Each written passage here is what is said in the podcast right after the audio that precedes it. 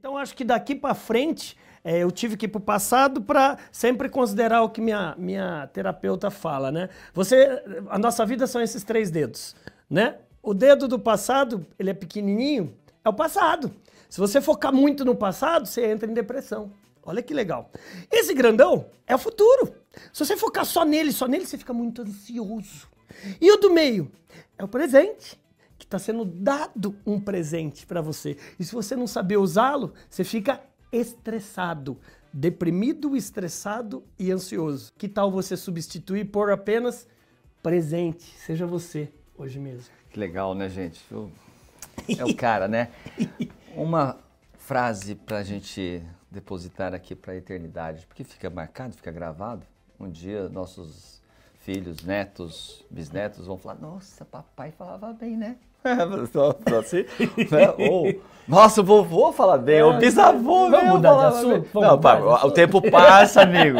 Fala aqui para a gente despedir aqui desse nosso bloco aqui que sem dúvida alguma foi um momento muito especial. Eu fico feliz, André, que você se sinta à vontade aqui. Tá bom. Né? É, acho que é um, é um bate-papo assim, é uma frase, duas frases muito simples. Assim, cuidado. Cuidado, André. Cuidado com as comparações. Com o advento das redes sociais, teve uma explosão de pseudo-sucesso. O que, que é o pseudo-sucesso? Olha onde eu tô, Punta Cana. Olha que carro que eu tô, uma Porsche. Olha a roupa que eu vesti. Olha a bolsa aqui da prata. Cuidado. Até que ponto isso é fake, que é falso, e até que ponto isso que é genuíno. A única coisa que você não pode ser hoje é você fake de você. Captou?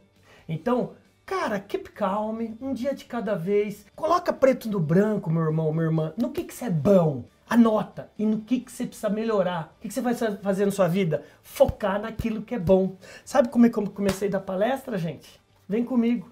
Um dia eu comecei da aula no Senac, que eu ganhava 3 reais a hora aula. Foi no Senac que eu me reergui. Eu dei aula em 11 universidades. A última foi a FGV, quer dizer, a FCU agora. Nesses 11 eu fui estudando, estudando, aprendendo, me modelando em quem já estava lá. Hoje eu divido o palco com todos. Mário Sérgio Cortella, Carla, todos. E uma coisa eu quero te falar, cara. Um dia um consultor do Senac chegou para mim e falou: André, você não é professor, você é palestrante. Eu falei: o quê? Às vezes a vida vai te colocar em, em formato de pessoas, anjos em formato de pessoas, de falar no seu ouvido naquilo que você é bom e nem você sabe. Então fica ligado e cuidado.